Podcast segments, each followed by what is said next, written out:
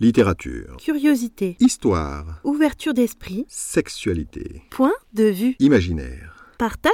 Culture. C'est le podcast de Steve Aldeman. Bonjour à tous et bienvenue dans ce podcast consacré au fantasme, un article de la catégorie thème de discussion et réflexion. Dans Maître et Soumise, j'ai mis un certain nombre de mes fantasmes. C'était plus une conséquence qu'un but en soi, mais j'ai trouvé ça très agréable à écrire, il faut bien le dire. Alors, j'ai eu envie de faire un article sur ce sujet. Les fantasmes. D'abord, de quoi parle-t-on? La psychanalyse nous dit que le fantasme est une construction imaginaire, consciente ou inconsciente, permettant au sujet qui s'y met en scène d'exprimer et de satisfaire un désir plus ou moins refoulé, de surmonter une angoisse. N'étant pas Freud, je vais laisser de côté l'aspect inconscient des fantasmes, parce que nous n'avons aucun contrôle dessus. Et parce que je préfère rester léger, je ne parlerai que de ces situations que nous imaginons parce qu'elles nous excitent.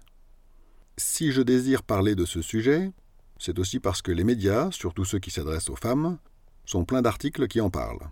Mais malheureusement, c'est toujours traité avec une certaine décence, voire avec pudibonderie. Or, s'il y a bien un domaine où il faut cesser d'être inutilement pudique, c'est bien celui-là. Pour ce que j'ai pu lire, les chroniqueurs ou chroniqueuses vous demandent si vous devez vous inquiéter de vos fantasmes, et parfois ils suggèrent d'y voir une signification. Les sujets abordés restent bien souvent les mêmes, cela tourne autour de faire l'amour avec son patron, dans un avion, dans un magasin, avec un inconnu, avec deux hommes, avec une star, dans la nature, etc. La bisexualité est parfois citée et on trouve aussi un soupçon de domination.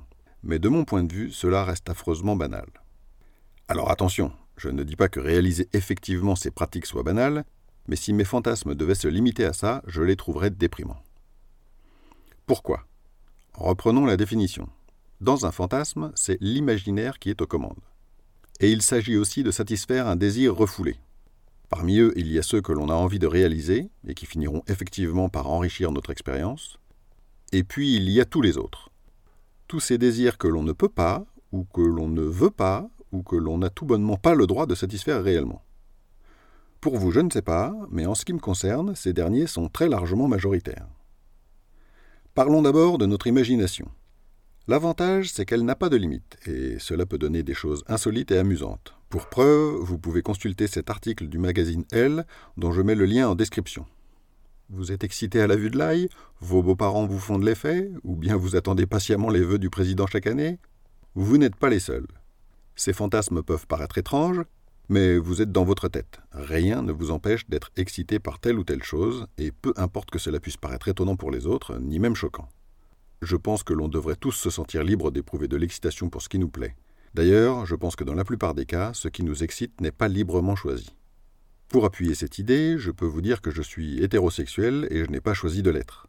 En conséquence, la vue des rondeurs féminines peut m'exciter, et pas les formes masculines. De la même façon, même si c'est probablement plus lié à mon histoire personnelle, je n'ai pas vraiment choisi d'être sensible aux cheveux roux. Ou verts. Cela dit, les fantasmes évoqués jusqu'ici restent dans le domaine du politiquement correct, mais parfois on a des rêves plus déconcertants. Et là, il s'agit vraiment de satisfaire un désir refoulé. Comme de nombreuses femmes, je suis sensible au fantasme du viol. Pour ce que j'en sais, elles imaginent une situation scénarisée où le viol peut avoir quelque chose d'excitant. C'est un fantasme répandu. Moi, j'ai longtemps imaginé des scènes où forcer une femme était éminemment érotique. Alors évidemment, dit comme ça, ça peut paraître choquant. Mais il ne faut pas perdre de vue que dans mon esprit, la scène dont je parle se passerait bien, si j'ose dire. Ma victime me trouverait trop entreprenant, mais elle serait hypnotisée par mon charme ravageur. Elle pleurerait, mais son mascara ne coulerait pas partout. Elle crierait et se débattrait, mais mollement. Je lui donnerais bien plus de plaisir que je ne lui ferais mal, et puis elle serait très vite sous mon charme même si ça n'a aucune logique, peu après l'avoir coincée dans un endroit évidemment magnifique, elle aurait tellement de plaisir qu'elle serait honteuse d'avoir voulu résister. Suite à quoi elle serait évidemment incapable de ne pas me poursuivre pour que je la viole encore, encore et encore. Ce fantasme, je le trouve très efficace sur ma libido. Pourtant, maintenant que je l'ai couché sur le papier, il a l'air un peu ridicule. Cela ferait un scénario complètement pourri, et pourtant, si on y réfléchit bien, ce doit être un fantasme que je partage avec beaucoup d'hommes, parce qu'on le retrouve plus ou moins dans tellement de livres et de films. Des fantasmes, on en a aussi des bien plus intimes, et cela compte peut-être plus que les autres. Ils sont plus personnels, parce que plus fantasmagoriques et extrêmes aussi. On ose moins en parler parce qu'on a peur d'être jugé, peur que les autres pensent qu'on n'est pas bien net, que cela cache un désir de passage à l'acte, ce qui n'a pourtant rien à voir. Dans le genre potentiellement perturbant, j'avais un autre fantasme bien trash au début de l'adolescence qui m'est venu en regardant Cat Size.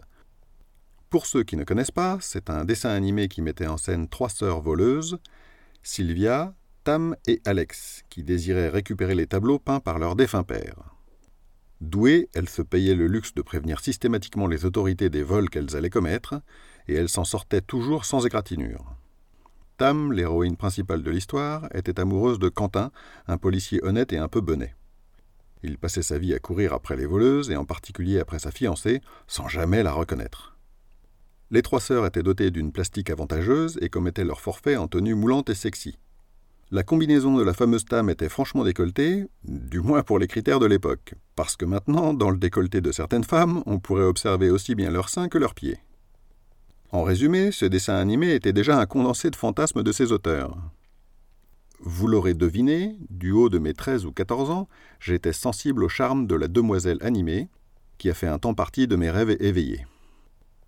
Parce que me projeter avec elle ne me suffisait pas et qu'elle était agile comme une chatte, j'ai fini par imaginer que je pourrais lui casser un bras et une jambe sous prétexte de la sauver des risques qu'elle prenait et afin de l'avoir pour moi tout seul. Et ce fantasme était très précis, car allez savoir pourquoi, le bras et la jambe cassés ne devaient pas l'être du même côté. Dans mon souvenir, c'était plus esthétique. Le pire, c'est que pour moi tout cela était très romantique, et je ne profitais même pas de la situation pour obtenir les faveurs de la belle. C'était presque platonique, et pourtant qu'est-ce que c'était efficace. Certains pourraient se dire que ces rêves étaient le reflet d'une personnalité perturbée aux pulsions de domination malsaine. Mais ça n'a rien à voir. Pourquoi se limiter à ce qui est moralement acceptable quand la seule limite, c'est notre imagination? Après avoir lu ces lignes, certains pourraient se souvenir que j'ai écrit le roman Maître et soumise. Et ils pourraient se dire que les fantasmes que j'ai exposés sont symptomatiques des mêmes défauts que ceux de mon personnage principal. À ces lecteurs, je répondrai ceci. Si j'ai des fantasmes de domination assez aboutis, j'ai aussi des fantasmes inverses, les figures féminines dominantes ne me laissent pas de marbre, et ce que j'invente comme situation pour faire écho à ces pulsions est aussi poussé et précis que dans les situations inverses. Et pourtant, la femme qui me fera ramper n'est pas née. Vous pouvez découvrir les liens en description pour approfondir les sujets dont j'ai parlé. Si vous avez écouté cet épisode en podcast, je vous invite à vous rendre sur mon site stevealdeman.com pour y trouver les liens en question, d'autres articles, ainsi que les romans que j'ai écrits et ceux qui seront bientôt publiés. Je vous souhaite une excellente journée et à bientôt dans un prochain numéro.